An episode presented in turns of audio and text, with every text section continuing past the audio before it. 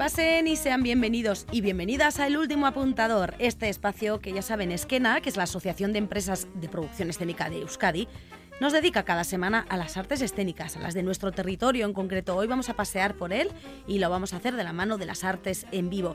Esta semana en concreto hacemos el payaso, así como suena. Conocemos el trabajo de Roy Borrayas, solo. Itziar Lezcano y Markel Vázquez, alumno de la novena promoción de Papillón 6, nos hablan de Días Estupendos, trabajo que está a punto de ver la luz. Y pondremos un poco de sal para acabar. Ese es el trabajo de Joan Strader, un paseo absurdo y poético por el extrarradio de las palabras. Así lo ha definido el propio autor. Con todo ello estamos ya dispuestos, por tanto, para subir el telón del último apuntador.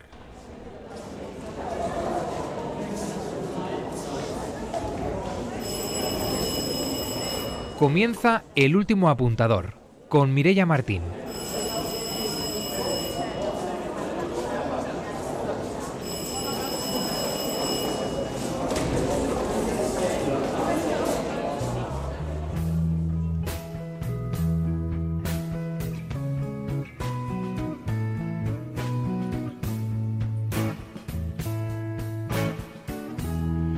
Esta semana arrancamos haciendo el payaso y ello me ha llevado a investigar acerca de los orígenes del Augusto, el payaso de la nariz roja en concreto.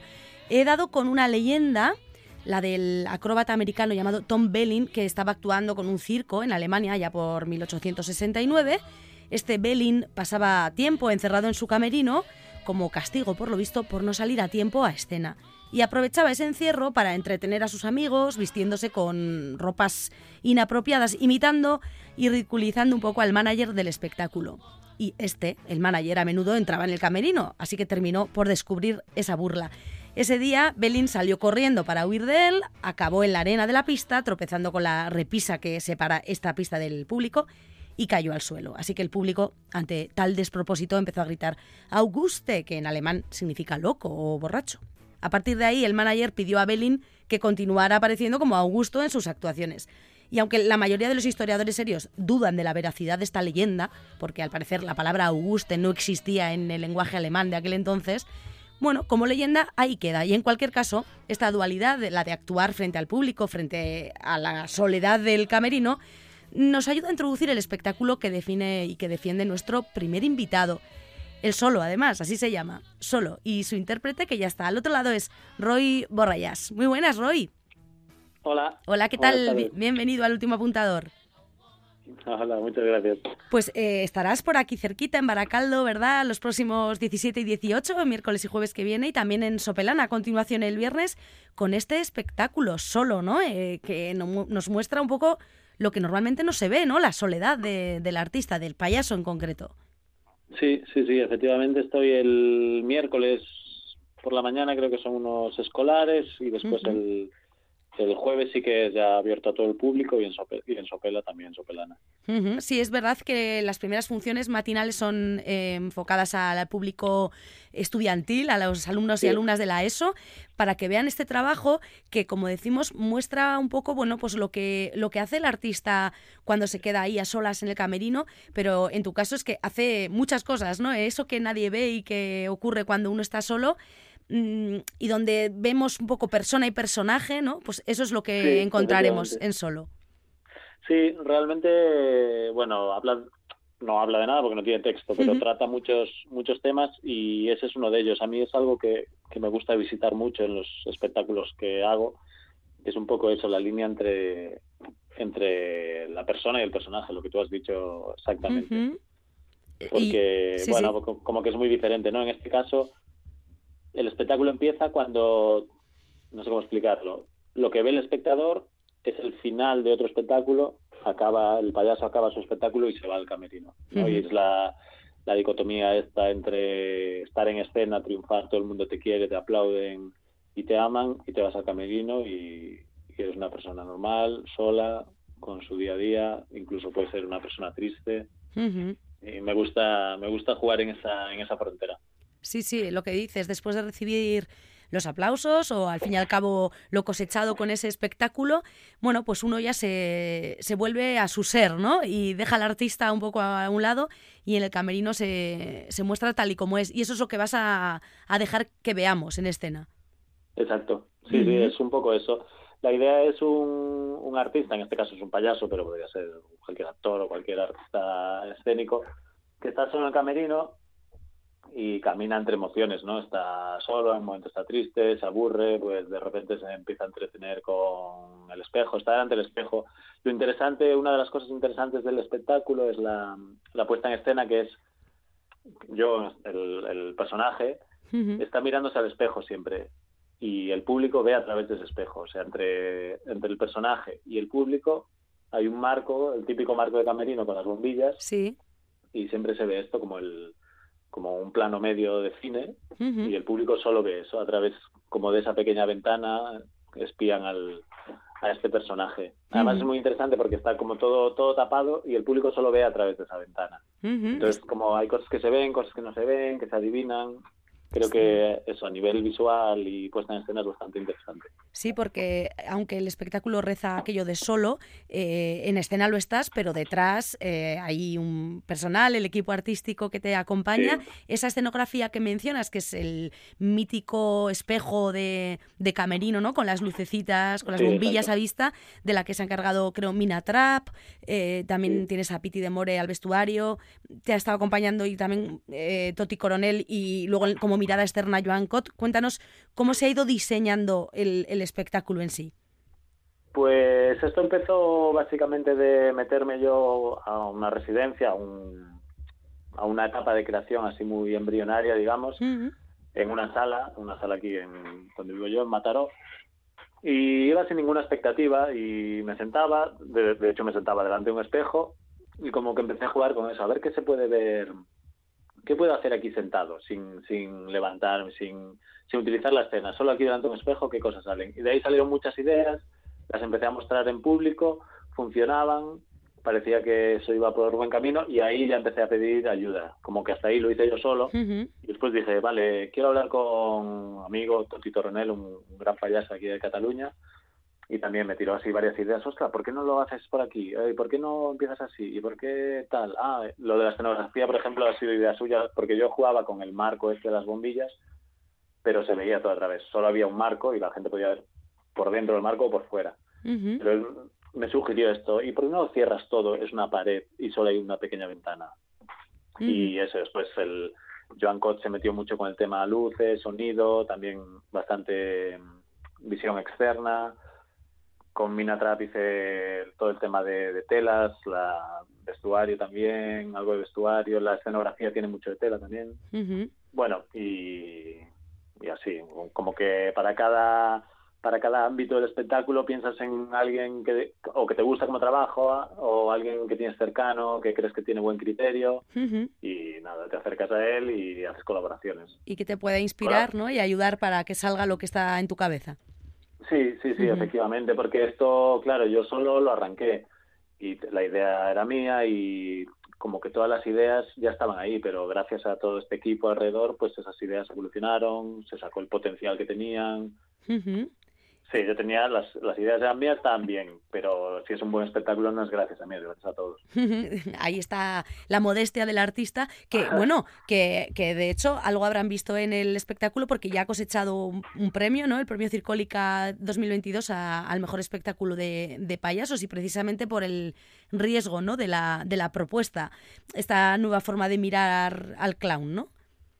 Sí, la verdad es que eso, cuando empezaba yo, es lo que te decía, yo estaba solo en una sala ahí dándole vueltas delante de un espejo, pues todo le pasa a cualquiera que hace artes escénicas, que cuando estás solo no tienes ni idea. Uh -huh. Tú tienes, claro, yo llevo tiempo en esto y realmente sí que tienes idea. Yo creo que esto va a funcionar, esta parte menos, esta tal. Pero... Pero el público siempre te sorprende, ¿no, Roy? Claro, exacto, pero tú tienes que salir a escena y probarlo con público y ver exactamente lo que funciona y lo que no.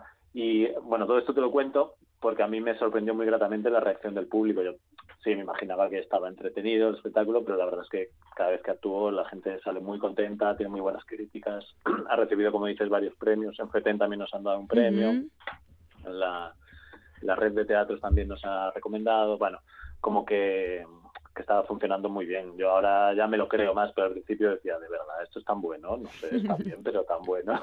Bueno, pues parece que sí, parece que sí. Decías que tú ya, ya me lo empiezo a creer. intuyes si van a funcionar las cosas o no porque llevas tiempo en esto. De hecho, empezaste muy jovencito, ¿no? El teatro llamó ya a tu puerta con 15 años y, y en concreto el mundo del clown y del payaso, pues también muy joven, con, con 21, 21 años es tu debut. Cuéntanos cómo arranca la carrera de Roy Borrellas.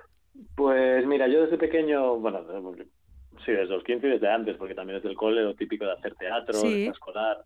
Y así de adolescente, sí, 15, 14, más o menos me metí en un, en un grupo de teatro amateur, allí en Galicia, yo soy gallego. Y hacíamos obras de teatro por los centros sociales y en las asociaciones de vecinos. Y siempre me gustó mucho el teatro en ese sentido. Después ya con 20 años en la universidad hice un curso de payaso por probar, me encantó, me enamoró de esto es lo que quiero hacer el resto de mi vida, quiero ser payaso.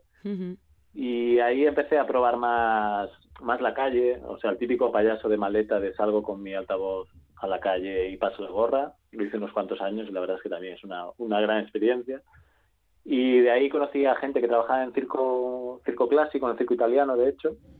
Y me fui una temporada con ellos, bueno, la verdad es que siempre fui bastante autodidacta en este sentido, porque nunca estudié ni en una escuela de teatro ni en una escuela de circo, pero de, la gente que vas conociendo, las experiencias que vas teniendo, pues iba aprendiendo. Eso, en el circo italiano aprendí malabares, acrobacia, después me vine a Barcelona, con, entrenaba con otra gente. Ostras, tú haces verticales, enseña verticales. Y, y fui aprendiendo así de la gente que me rodeaba, la verdad. Ajá. Bueno, dices que, eres autodidacta, con lo cual deduzco que lo de ser payaso se, se nace, ¿no? Roy, en tu caso crees, aunque luego lo puedas ir perfeccionando, ¿no? Sí, esto es curioso. Mira, está relacionado con la anécdota que contabas antes de cómo nació el payaso. Sí. Porque lo de que haya payasos jóvenes, me, incluyo en lo de jóvenes, o, por, o por lo menos cuando tenía veintipico me, me incluía, lo de que haya payasos jóvenes es algo moderno, digamos hasta, hasta hace poco no existían los payasos jóvenes. El payaso era el, el, patrón del circo, era el que ya fue malabarista, el que fue acróbata, el que ya hizo todos los papeles. Y se daban dos casos, una que ya era demasiado mayor para hacer acrobacias, para, para hacer algo físico, y otra que llevaba tanto tiempo en escena que era el que más, más conocía la escena, el que más peso tenía, el, el que sabía mejor estar en escena. Y entonces el payaso siempre fue una figura vieja, digamos, una figura adulta. Sí. Y esto de que, bueno, adultos son todos, pero, pero esto de que haya payasos jóvenes, incluso de que haya escuelas de payasos, incluso gente como yo que quiere ser payaso directamente sin ser antes otro, otra variante del circo, es algo relativamente moderno. Ajá como curiosidad. Ahí, ah, pues sí, ahí sí, lo dejo. Ahí, cae la curiosidad. Y, y, no sé si, y como referentes, aparte de, bueno, pues de lo que mencionas, de la gente consolera, que ya nos viene a la cabeza quizá a todos como, como payasos, pero payasos así en esta franja así joven, eh, no sé a, a, quién conoces o quiénes están ahora un poco en, en la brecha acompañándote. Bueno, no sé, aquí en Cataluña está el José, profesor de tenis, el Ricky, eh, no sé, así conocidos el, el Guillem Albá en Cataluña también es, creo que es muy buen, muy buen payaso, Pau Palaus también es así joven y, es muy buen payaso. Hay muy buenos payasos, te estoy diciendo jóvenes, pero así ya más mayores también hay muy buenos payasos. De hecho, yo mis referentes son, son más, más mayores. Que a mí me gustó mucho, me enamoró mucho el, al Django Edwards que murió el año pasado, que este era un loco y cuando lo vi actuar, claro, esto cuando yo tenía 20, 21 años, que me enamoré del payaso, yo quería hacer esto, me dediqué a ir a los festivales de payaso a ver cosas. Y hay algún espectáculo que sales como en las nubes diciendo, pero no me puedo creer que se puede hacer esto en escena, o sea, no, se me ha abierto un mundo nuevo. Y me pasó, esto me pasó por ejemplo con Django Edwards, que decía que, que ya, que ya no está con nosotros, el con Leo Bassi. Leo Bassi para mí es un, es un genio, un genio un poco... Rompedor, ¿no? Quizá demasiado. sí, rompedor y un poco denostado, porque por ejemplo yo se lo presenté a mi madre, le dije, vete a ver a Leo Bassi porque es un máquina. No, ese no lo voy a ver, que come caca en la tele, que yo lo he visto en la tele. Mucha gente lo conoce por esa época, pero es un, es un genio, ¿eh? Mi madre lo vio y está enamorado. Le compró el libro, ven, quiero que me lo firmes. Y bueno, que hay muchos payasos hoy en día, creo que es una creo que es una buena época para los payasos, diría. Muy bien. Y aparte muchos, muchos estilos diferentes de payaso, ¿no? Porque antes el payaso era el payaso clásico del circo, esto es payaso, y ahora hay payaso en circo, hay payaso de calle, Chacobacci es un gran referente del payaso de calle este que te comentaba, de salgo ahí con mi maleta y tengo que convencer a la gente que pasa por aquí, que tiene sus vidas y que va a hacer otras cosas, de que yo tengo algo interesante que contarles para que se queden aquí media hora, 40 minutos y después que me den dinero, pasar la gorra. Y el Chacobache es un gran exponente de esto, por ejemplo. Pues eso que te decía, que hay muchos tipos de payaso. Hay payaso de calle, hay payaso en teatro, payaso de circo, payaso de sala. Yo ahora lo que hago, por ejemplo, en este espectáculo del que estamos hablando, el solo, es payaso, pero ni voy matillado, ni, utilizo partes del código de payaso, pero cualquier persona lo ve y no le llamaría payaso. Yo sí le llamo payaso, pero es comicidad, es comedia. Sí, porque, el payaso ahora está en muchos ámbitos. Tú sabes eh, quién eres, ¿no? Y lo que, lo, como dices, lo que te gusta ser, con lo cual te muestras tal cual y lo defines como payaso. Pero lo que dices, ¿no? La gente que lo recibe está viendo a un personaje en escena que acaba de terminar una obra y bueno, se nos muestra. Dices lo de ir por ahí con la maleta, en la tuya, en este espectáculo, llevas bastantes cosas, ¿no? Porque combinas títeres, manipulación de objetos. Eh, eh, cuéntanos qué, qué, objetos utilizas y qué, qué vemos ahí en escena, lo que puedas contar. Pues sí, mira, básicamente, mira, nunca lo he definido así, pero creo que en este espectáculo hay como tres grandes bloques. Uno es mi cara, la gestualidad, lo que hago con la cara.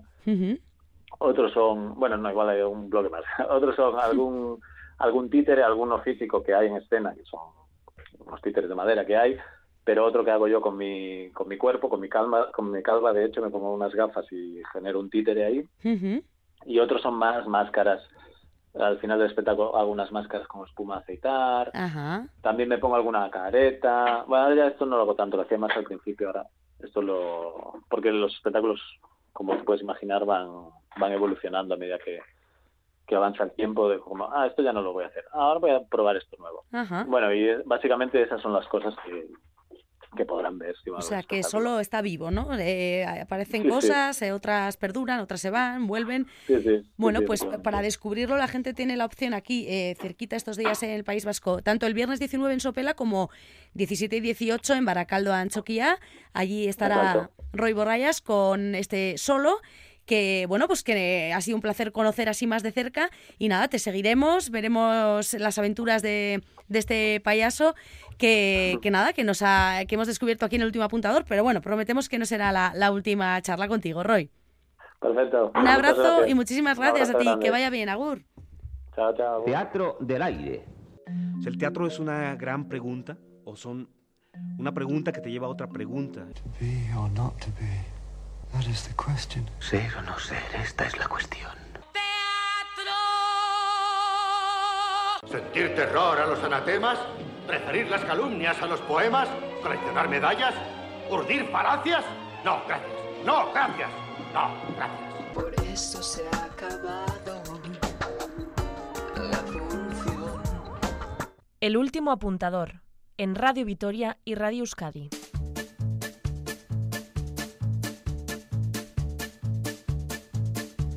Io, Gigi, sono nato e vivo a Milano.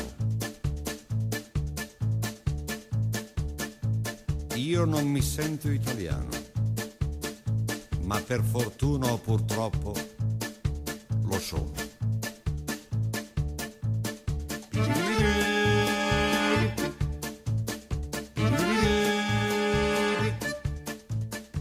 Mi scusi Presidente, non è per colpa mia questa nostra patria non so che cosa sia.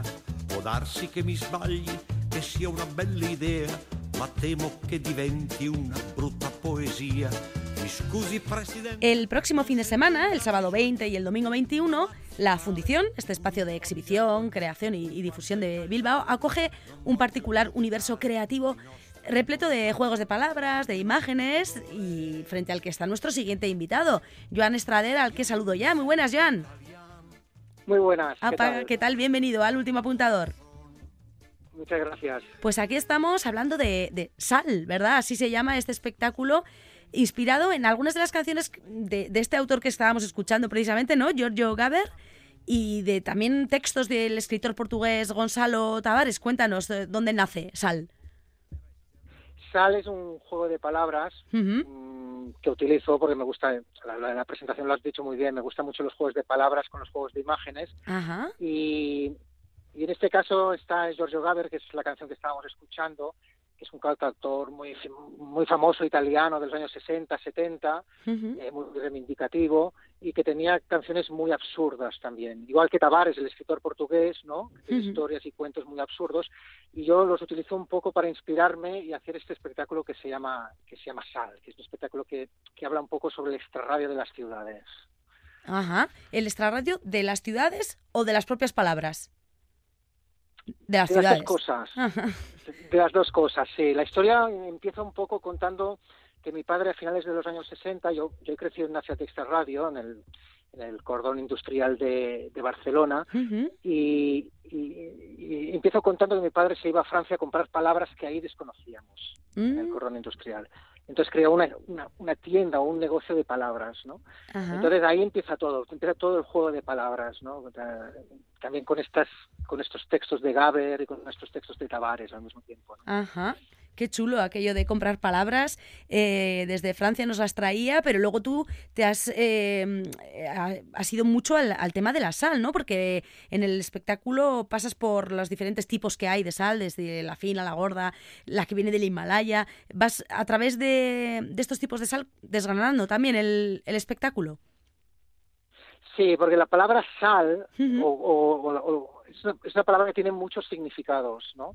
Pero no solo la palabra sal, por ejemplo la de extrarradio, la palabra radio, ¿no? O Sí. sea, que, que también puede ser la radio que estamos escuchando, la emisora, puede ser el hueso, Sí. puede ser el, el, el radio de una bicicleta, o sea, de una rueda de bicicleta. Que Ujú. todas las palabras tienen infinidad de, de- de- de significados, ¿no? o pueden tener muchos significados. Entonces, todos estos significados que puede tener una misma palabra lleva diferentes historias, ¿no?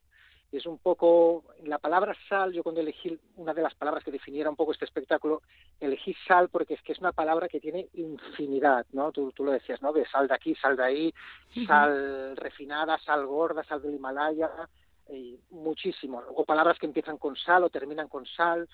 Todo este mundo de las palabras, que yo las juego mucho con las imágenes, ¿no? Porque mm, también con, con fotografía, ¿no? Entonces, este doble sentido entre el significado y el significante de las palabras, ¿no? Es, es con el que juego siempre. Y, y de hecho, eh, eso, eh, no, en el, el espectáculo, mm, cuéntanos cómo se va a desarrollar, porque, claro, eh, hablamos de en qué se basa y en estos juegos de palabras, pero no sé si es todo texto, estás tú ahí con un monólogo, digamos, en escena, eh, te acompaña alguien, cuéntanos qué es lo que va a ver la gente en la fundición. No, la gente va a ver mm, todos los objetos con los que yo juego siempre y que estos objetos es un juego es un objeto entre la palabra y el y el y el objeto. O sea pongo un ejemplo por ejemplo eh, tengo un tomate y un reloj y es el tomate tiempo. Pues estos dobles sentidos de juegos que vas descubriendo tienes una pera sentada en una silla y es espera. Pues eh, esto este tipo de juegos es los que van creando la historia todo el rato hasta tal punto que yo siempre disfruto mucho viendo cómo el público descubre, es como un acertijo visual para él, ¿no? Ajá. Y a veces ya no has terminado de montar el acertijo y ya casi te lo adivinan, ¿no? Tienes un, un as de la baraja y una pera y es un áspera, ¿no? O sea, Ajá. juegas siempre con, con estos juegos de palabras. Y es como una explosión. Cuando ellos descubren, ¿no? Es una explosión. Al mismo tiempo es todo muy absurdo, ¿no? Porque cuando vas haciendo todos estos juegos de palabras, en definitiva el público está entrando en un lenguaje, un lenguaje muy particular también, ¿sabes? O sea, que tienes que hacerlos entrar poquito a poco, que lo vayan, que, que, que lo vayan entendiendo, y- pero una vez han entrado lo disfrutan mucho, Por eso las historias son tan absurdas. Es un poco que hablo del extrarradio, pero de un extrarradio muy, muy absurdo, ¿no? Que, es- que es mi mundo, en definitiva, ¿no? Entiendo que para Joan Strader los jeroglíficos no tienen misterio, ¿no? O sea, es, eh, te mueves en ese mundo eh, habitualmente y, y lo llevas luego también a, a tu profesión y a la escena. Sí, lo llevo ahí, sí, sí, sí. Yo, por ejemplo, monto unas exposiciones fotográficas que son así, que son, son acertijos visuales. Y, y, y funciona muy bien porque es muy divertido. Tú entras y int- y intento que estos acertijos siempre tengan humor. Lo, lo que estaba contando, por ejemplo, del tomate tiempo, del Mm. áspera. Eh, te- tengo cientos, es decir, porque hago, llevo toda la vida haciéndolos porque me encantan los juegos de los jeroglíficos y los juegos de palabras. Y esto es un poco lo que encuentras en el espectáculo, ¿no? Es- es- estos juegos visuales que él te los va te los, te los voy lanzando y al mismo tiempo son los que construyen la historia, ¿no? La, la- la- la van construyendo. O sea, es un poco el secreto del espectáculo. Pero bueno, estoy solo, estoy solo con los objetos y las palabras. es eso.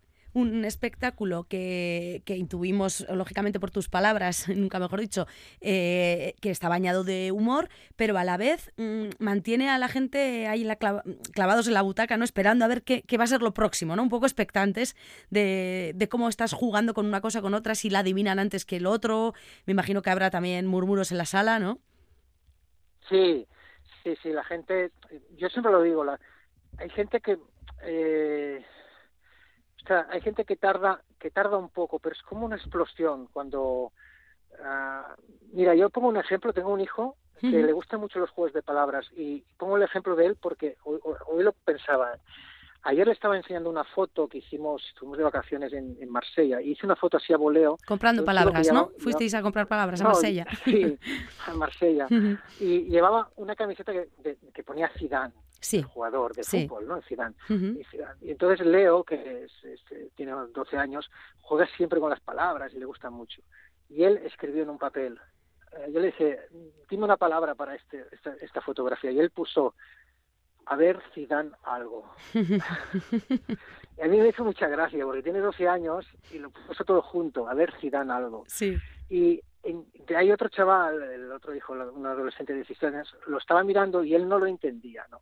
Ya. Lo entendió más tarde, ves, ves cómo su cerebro lo entiende más tarde, ¿no? Acaba de 8 segundos. Cuando lo entendió, explotó, ¿no? ¡Pam! Decía, ah, ahora lo entiendo. Pues este ejemplo es un poco lo que pasa en este espectáculo, que la gente va descubriendo una historia muy absurda, muy absurda que habla sobre esta radio, pero al mismo tiempo está todo este lenguaje un poco brosiano, de, de- como el poeta, de, de- de juegos de palabras y de, de poesía visual, vamos a decirlo así, con, con- con este humor particular. ¿no? Como si fuera la- el patio de butacas un- unas fichas de dominó, ¿no? Que, en las que, bueno, uno lo va pillando y va cayendo un poco. La, la carcajada de uno hace que otro piense, aquí hay algo más, ¿no? Tengo que rebuscar y, y luego encontrarlo, Sí, ¿no? Y. tiene que ser bonito también porque Exacto. al final los gags igual de otros espectáculos son como más directos, ¿no? Pero en este caso es, bueno, yo te planteo esto y a ver cuándo a tu cerebro le da por descifrarlo, ¿no? Sí, por ejemplo, eh, pongo un ejemplo, por ejemplo, tengo un, hago un café en directo y lo tengo, bueno, este lo tengo en otro espectáculo, pero me gusta mucho este porque hago el café y lo pongo solo en una silla y ves gente que ya lo va pillando, hay gente que no, solo, sí. lo, lo explico, es un café solo, Ujú. o sea, está ahí sentado solo, ¿no?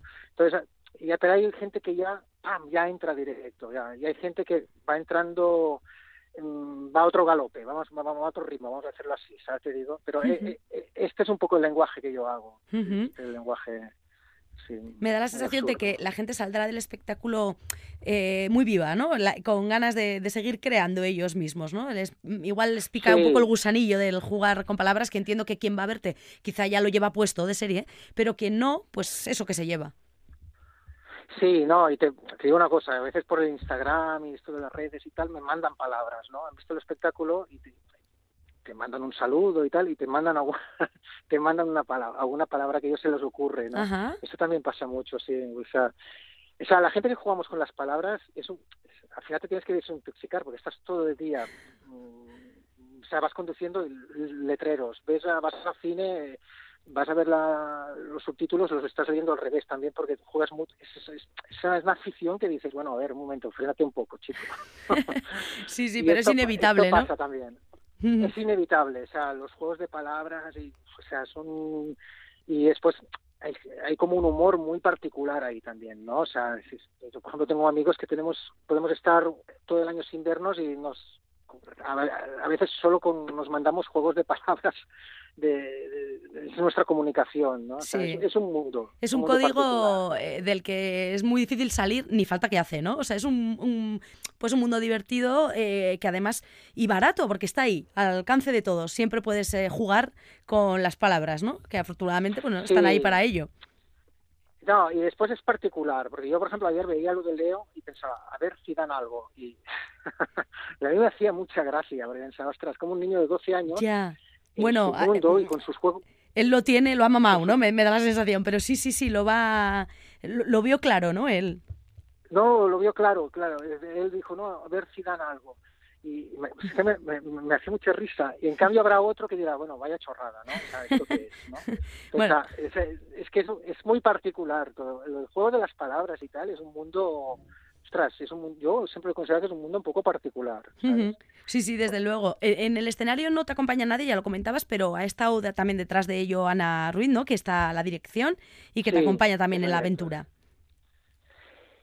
Sí, estoy muy contento de, de trabajar con Ana, que es, es- es una directora sevillana. Justo ahora estoy llegando a Sevilla porque mañana tengo una actuación en, en Aracena, en Huelva. Ajá. Pero ella es una, una, una actriz y directora de teatro y es, y es, y es guionista de cine. Es, eh, ha hecho una película y muchos cortos y tal, y tiene una cabeza muy muy muy ordenada de guionista. O sea, yo al principio pensé, bueno, esto tal, pero cuando empiezas a trabajar, porque yo me voy mucho por los cerros de Úbeda. Yo, con esto del mundo tan absurdo de los juegos de palabras es que, bueno, es un sinfín. Pues, pues retoma, retoma, con- Joan, porque no vas para Úbeda, ahora tienes que ir a la cena. A ver si, céntrate, a ver si acabas en Jaén. Exactamente, exactamente. Sí. Entonces, entonces empiezas a hacer un espectáculo en Cuenca y, y tenías que ir a Bilbao y estás en Badajoz. O sea, Sí. me voy por- sin querer. sin- y ella me ha ido ordenando todo este material, ¿no? O sea, todo este material tan absurdo, ¿no? De una historia tan, tan, tan absurda.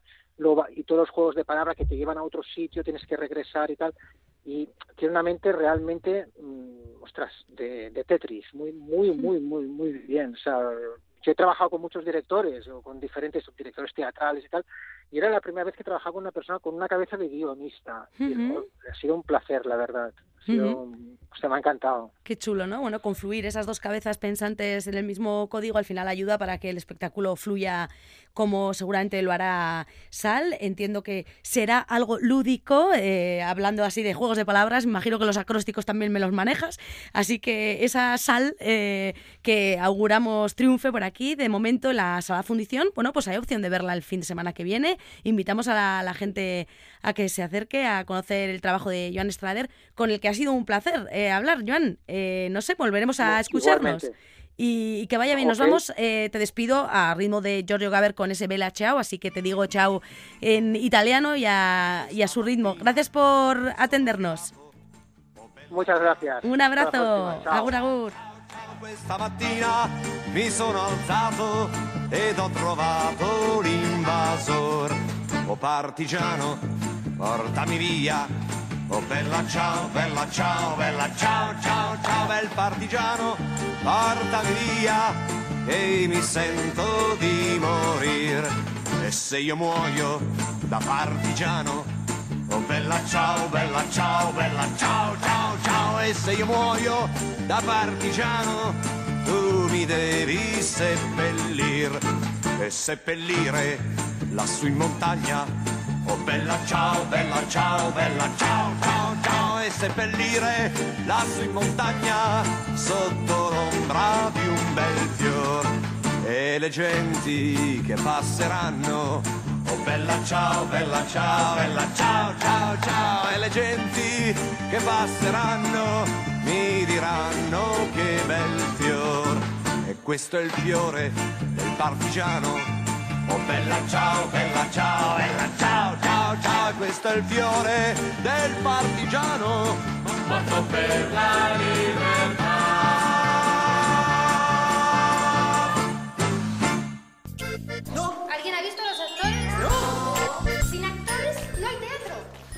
Y como saben, una obra de teatro sin actores no se puede representar. Así que, uno, dos, tres.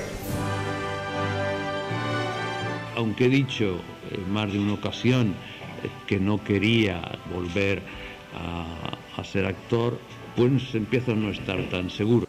Dime tu nombre, El último apuntador. ¿dónde estás? En Radio Vitoria y Radio Euskadi.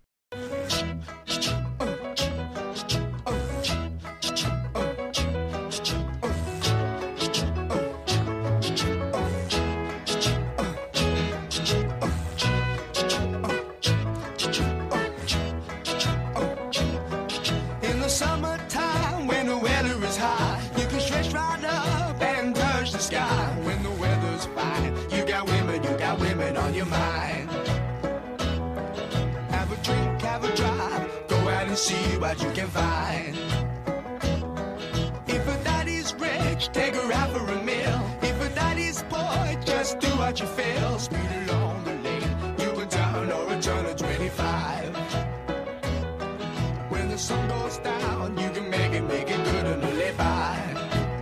Pues así, a ritmo de Summertime, hablamos del estreno del trabajo de la nueva promoción del Pabellón 6 y qué bien nos viene, un poquito de veranito entre tanto frío y tanto temporal que nos rodea. Días estupendos, de ello hablamos ahora con quien se va a encargar precisamente de su dirección, Itziar Lazcano. Muy buenas, Itziar. Hola, muy buenas. Buenas y bienvenida al último apuntador, un placer saludarte. Y Lo mismo, no vienes sola porque tú te vas a encargar de la dirección, pero también tenemos por ahí a uno de los intérpretes. La obra es muy coral, ahora nos habláis de ella. Bueno, coral literalmente, además, porque creo que hay musiquita por ahí. Y está uno de los que defiende a alguno de los personajes al otro lado también. Markel Vázquez, muy buenas, Markel. Saiso, muy buenas. Y bienvenido también al último apuntador. Ahí estáis ya en los últimos ensayos, entiendo, de, de estos días estupendos que verán la luz en breve. Cuéntanos si Chiar está ya Pabellón 6 pues, a punto de caramelo, ¿no? De estrenar esta obra de la novena Exacto. promoción ya. Estamos eh, con los últimos retoques escenográficos y mm, poniendo un poquito en escena, vamos, como, como cuando al pastel se le ponen las guindas, pues Sí. un poco esto, con muchísimas ganas ya de tener al público, que es realmente lo que nos falta, los invitados. Ajá. De momento los anfitriones ya estáis preparados, son, como decimos, los alumnos y alumnas de esta novena promoción de Pabellón 6, así que Markel en el escenario no, va a estar, no vas a estar nada solo, ¿verdad? Y además, bueno, por lo que intuimos, pues una historia mm, divertida, eh, muy ágil, escrita por Alfredo Sanzol y que no sé cómo nos describes tú, Markel, desde, desde dentro, ¿cómo ha sido trabajarla? Pues desde el principio ya con el texto en la mano eh, nos mirábamos un poco entre todas las del elenco y en general el equipo y pintaba ya súper bien. Eh, eh, pues mira, sinceramente si tendría que definir la obra en- con tres palabras, un poco como has dicho tú, eh, sería eso, verano, que es el hilo conductor de, de todas estas escenas, la intensidad que se vive no solo en el verano, sino dentro con estos personajes en la obra, y, y la tercera, pues frustración, para no olvidarnos también que, sí, para no olvidarnos también de que por mucho que estemos dentro del verano, también se producen algunas situaciones dramáticas, pues que, que nos hacen también eh, darnos cuenta de, de lo que nos rodea y, y un poco eso. Decía yo, eh, Itziar, que el texto es de Alfredo Sanzol. De hecho, es eh, la obra que cierra una trilogía, ¿no? Eh, Risas y destrucción y Sí, pero no lo soy. Esas serían las primeras partes. Ahora, en Días Estupendos, pues nos habla, como comentaba Markel, un poquito de, de lo que ocurre en verano, de lo fugaz que es el verano y de la prisa que tenemos de hacer cosas, ¿no? Para que nos dé tiempo. Sí, eh, bueno, este, con, con este, esta función cierra Sansol una tercera, o sea, una trilogía. Eh, yo me enamoré profesionalmente de Sansol en esta función. O sea, cuando, cuando vi, fue la primera cosa que vi de Sansol, me pareció una función divertida, eh, con, con su punto dramático. Em, Mira, no hay nada mejor que, que tener un buen dramaturgo entre las manos, porque mm, luego puedes escogerle de la mano y seguir, seguir, seguir su ruta, ¿sabes? Seguir su, su receta, como digo yo a veces cuando lo comparo con, con un gran plato de cocina, por ejemplo, ¿no? Sanzoles es un dramaturgo estupendo, valga la redundancia. Eh, yo creo que, que ha hecho una función muy divertida, también con sus puntos de, de amargura, ¿no? Pero una función que, que habla del verano, que, que habla de la libertad, de, de conocer a gente nueva, de salirte de tu espacio habitual, que está lleno de aventuras. Eh, son sketches, ¿no? Son escenas que se van uniendo unas por otra, unas con otras por justaposición, digamos, ¿no? Ajá. No es una historia en sí misma, sino que son varias historias. No hay unos personajes concretos, sino son personas que que se encuentra de diferentes miradas, en, en diferentes situaciones, que yo creo que esto es muy reconocible para el público, ¿no? Porque todos hemos pasado por situaciones parecidas, ¿no? Y luego, como bien decía Markel, también tiene su punto de, de frustración. Una cosa es lo que tú deseas y otra cosa es eh, lo que puedes alcanzar, ¿no? Pero sí, hace- sí mm, quiero dejar claro que, que la gente lo va a pasar muy bien, muy bien, porque es una función muy fresca, muy bien interpretada, es un pedazo de elenco Mm. y, y yo creo que va a gustar muchísimo, como también gustó cuando lo hizo Sansol, ¿no? Hace Ujú. ya, pues, eh, yo creo que se estrenó en el 2010. Ajá, sí, o sea que Figúrate. tenemos buena materia prima, como decías, en esta receta, eh, buenos Totalmente. ingredientes y, y ahora cocinarla, que te ha tocado a ti, de hecho, eh, eh, te ha tocado un poquito el tema de cocina, pero tienes también muchos utensilios a tu alrededor que te han ido dando herramientas. Eh, veo por aquí dirección de canto, Geray Vázquez, entiendo por lo tanto que, que hay algo de musiquita en la obra, ¿no? Sí, no hay mucha, no hay mucha música, pero sobre todo es una canción final que Mm. tiene también su, su autoría, que te lo voy a buscar por aquí. Fernando Velázquez Ajá. fue el autor de la canción final. Sí. Eh, Geray le ha hecho algún retoque, mm, lo ha actualizado un poco, lo, ha- lo ha versioneado y, y sí, sí, no tiene, o sea, sí que tiene música, pero digamos que original solamente esa, ¿no? Ujú. ¿Y cómo? Y- sí. Sí, no, dime, dime. No, no, le, le preguntaba, le iba a preguntar a Markel ahora también cómo, cómo está siendo, bueno, pues este, este trabajo que ya nos has eh, descrito tú, Itziar, y que, como dices, no es algo así lineal, sino que son sketches, ¿no?, que se van sucediendo. Entiendo, Markel, que por tanto te toca defender no solo a un personaje, sino diferentes personas que aparecen en escena, con lo cual te vas metiendo en diferentes pieles, o mantienes eh, una esencia y le van pasando diferentes cosas.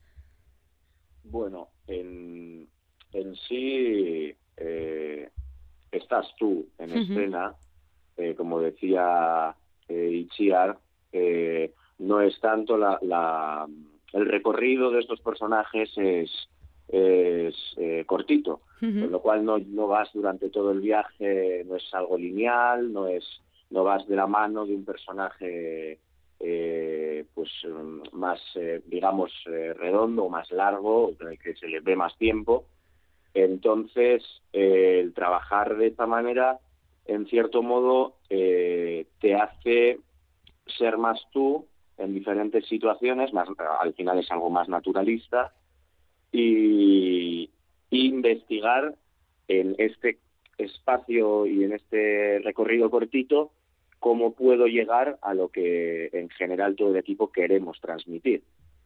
Entonces, eh, en cierto modo, bueno, eh, es trabajo también, pues eso, eh, complicado, no sé si llamarlo, eh, pero de, hilar fino para, para que eso, en un, en un recorrido cortito y en un tiempo cortito, pues intentar expresar lo máximo posible. Te dé tiempo, ¿no?, a, lo desarrollar lo que, lo que tienes entre manos, ¿no? Efectivamente. Mm, Itziar, en alguna ocasión he leído que te encanta trabajar con gente joven, eh, Markel es eh, un ejemplo eh, al que estamos escuchando. Lo que no sé si llevas también es ese momento de la selección, ¿no? Lo que decíamos, igual tienes ingredientes todos muy buenos y claro, ¿a qué, qué dejas fuera, no? ¿Qué te dejas ahí? Le- Eh, le- dejas, dejas fuera mucha gente muy buena.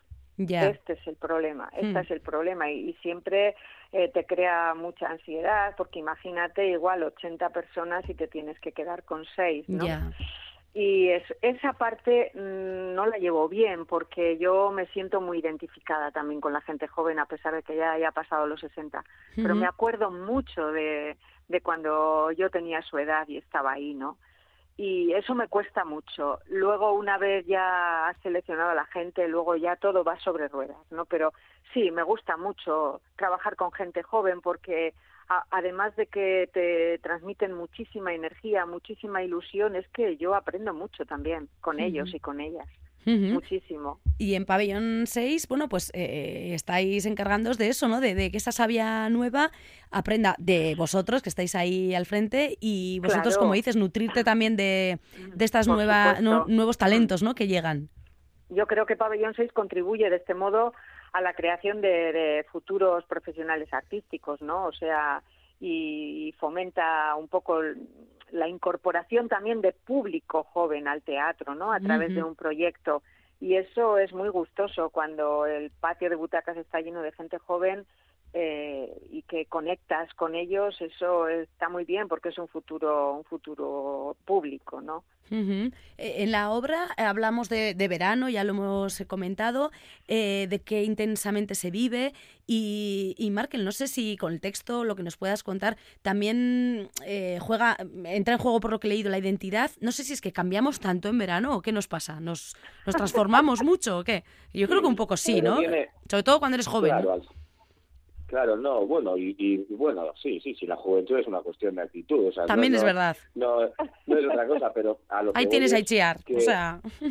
que va de va de la mano de que venimos de, de una rutina del, del, del curso pues laboral eh, eh, donde todo hay un espacio o por lo menos nuestra mente lo ve muy cerrado eh, y llegamos a, a prácticamente una campa llena de, de, de- pues mira por ejemplo girasoles y paja y, y vemos que es tan amplio todo que, que sentimos que podemos hacer realmente cualquier cosa, nos, nos empoderamos, ¿no? En, en cierto, en cierto modo. A mí por lo menos me pasa, que sí me intensifica todo. Entonces, eh, pues eso, te sientes con ganas de hacer mil planes eh, que luego realmente eh, eh, pues el, el calor es lo que tiene, te, te- te altera la sangre, altera todo y, y lo ves todo esto, pero que realmente, vamos, que seguimos siendo de, de- de- de piel y de, y de carne y hueso. Sí, sí, sí, totalmente. Que tenemos también nuestros, surgen dramas, surgen obstáculos, surgen todas estas cosas, pero nos sentimos súper guay cuando llega, cuando llega esta época. Sí, sí, sí, la verdad es que no sé por qué, pero algo hace ahí en nuestro cerebro que nos activa y nos pone un poquito de Sí, sí. alegría eh, en las venas. Y metiéndonos un poquito en lo personal, no sé si te pregunto, por ejemplo, Itziar, por, por tus días estupendos, por algún verano que recuerdes con, con mayor eh, nostalgia o cariño que otro, ¿a, a dónde te irías? ¿A dónde nos Mira, llevas? Yo soy muy, soy muy de verano, soy muy de verano y me gusta muchísimo. No recuerdo ninguno en especial y todos, ¿sabes? Eh, es más, hasta cuando estoy en invierno sigo buscando un poquito de verano. A veces me hago escapaditas a, a Canarias Ah, mira. porque porque vengo con las pilas con las pilas cargadas. Me gusta muchísimo el verano. Soy eh, soy una mujer muy friolera, entonces el calor eh, me gusta muchísimo porque no te aprieta, porque te suelta, porque puedes quedarte hasta tarde en la calle, porque vas ligero de, de equipaje y de ropa. ¿sabes? No, no vas como una cebollita ahora. Pero Sí. bueno, creo que días estupendos, en las fechas que estamos, eh, puede ser un, un buen chute de, de energía también para el público y para nosotros mismos, ¿no? Sí, sí, desde luego, porque además eh, eso unido a la, a, a la obra en sí, ¿no? Que nos trae comedia, que nos trae un poquito de gamberrismo y tal. Y encima, eh, pintarlo todo de azules y amarillos, que me lo imagino así como muy veraniego todo, pues, ¿Te viene muy bien? Sí, ¿Te lo a- imaginas bien? pues eh, a eso me habéis llevado entre ambos contándomelo y es que serían unos días estupendos, evidentemente, ahora en invierno para, bueno, pues eso, para que nos entre un poquito esa, ese espíritu de libertad que, que mencionas. Eh, Markel, no sé si en tu caso tienes un verano más clavado en tu mente que, que otros, Yo es que... mm, o no eres de verano. Igual eres... Yo sí, sí, sí, Ah, soy, mira. soy, soy de verano, soy de verano. Sobre todo, a ver, a mí me encanta, tengo voy a admitir, yo voy a salir del armario en este sentido. Eh, por dar también un contrapunto, ¿eh? Solamente. Eh, yo soy de sol y frío, ¿vale? Ah, Así vale. principalmente. Muy pero, bien. pero bueno, ahí hay un equilibrio, un equilibrio. Pero no, sí, lo que, todo lo que más, más que pues, el calor, el sol y demás, que evidentemente eh, gusta, eh, soy mucho de esa época de, de- en, en- en la que me siento libre de, de poder hacer cosas con buen tiempo y tal. Yo soy, eh, por ejemplo, eh, veraneante riojano. Ajá. Y, De interior. Y, y, claro, sí, sí, de, de Ciuri, un pueblo de, de bueno, Alaudear y tal. Y ahí, por esa zona, la fiesta, no sabes tú lo que se lleva. Eh, todo, todo, o sea, todos los pueblos que te puedas imaginar, eh, con, con verbena, con disco móvil, con, entonces ahí, pues a lo que, ahí, eh, ahí me ha atrapado, ahí sí que es verdad que, que es muy difícil salir de, de eso. Hombre, es que haga calor o frío, la fiesta viene siempre bien. En eso creo que coincidimos Sí, todos y todas. Eh, bueno, pues en escena una fiesta, sin duda, será en Pabellón 6. No sé si me, me recordáis las fechas. Creo que a partir del 19 de enero arranca, ¿no? Con la Sí. versión en euskera, por cierto, de la que se ha es. encargado Pacho Es- Tellería. Eh, la- exactamente, Ujú. la versión en euskera es de Pacho Tellería. La próxima semana, día 19, 20 Sí. y 21, serán las funciones en euskera. Ujú.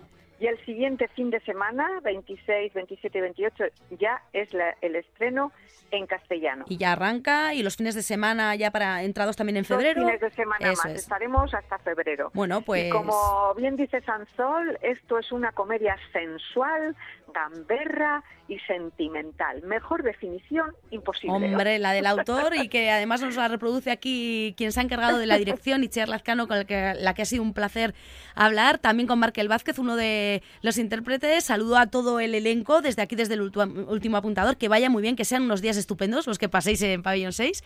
Muchas y gracias. nos seguiremos escuchando. Chicos, muchas gracias. A ti, un abrazo. Otro para vosotras. Ahí Agur. nos vemos. Eh, Berlín, agur, agur. Yeah, we're happy.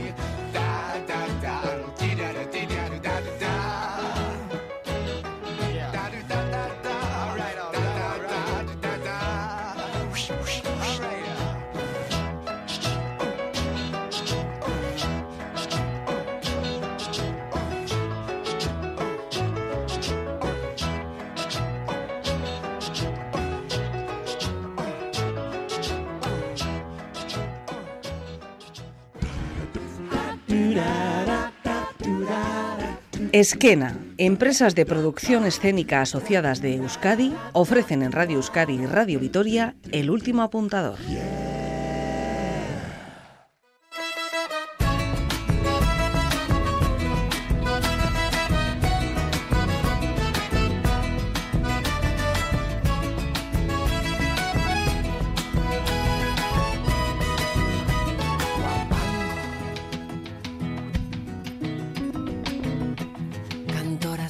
Aquí nuestro tiempo de hoy en el último apuntador. Muchas gracias a ustedes que han estado al otro lado escuchándonos a través de las sintonías de Radio Euskadi y Radio Vitoria. Gracias también porque aquí desde los estudios de Radio Vitoria nuestro compañero técnico Gorka Torre lo ha hecho posible. También pueden seguir haciéndolo, escucharnos a través de la web de ITV. Y también, por supuesto, quiero dar las gracias a Roy, a Joan y a Itziar y Markel, que han sido quienes han puesto voz al último apuntador de hoy. Muchas gracias por habernos acompañado a todos y a todas y nos seguimos viendo en los teatros. Agur. este abrazo colectivo sea inspiración constante, subversiva, diletante. La pluma de lo que escribo y es preciso ya que vivo que trace un verso valiente, espejo de tanta gente que no se creyó la historia y convierte la memoria en un arma del presente. Que nadie te apague el vuelo, que nada te ate a la silla, que no pisen tu semilla, que no te ciegue el señuelo, que no piques el anzuelo, puedas explorar tus dones, que todo el campo lo hasta que nazca tu fruto.